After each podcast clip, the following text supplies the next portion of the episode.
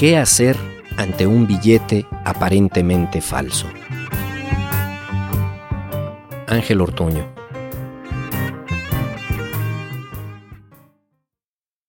Primero, no lo use para pagar el precio de escribir esa pregunta.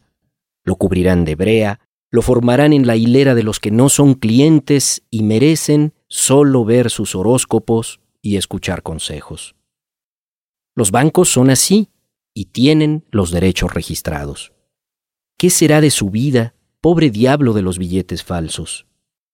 Sin escándalo, salga. Evítenos la pena de decirle al personal de seguridad que en ese portafolios no carga usted más que una pequeña y muy barata revista que se llama Bellezas Reales y promete modelos muy pasadas de peso.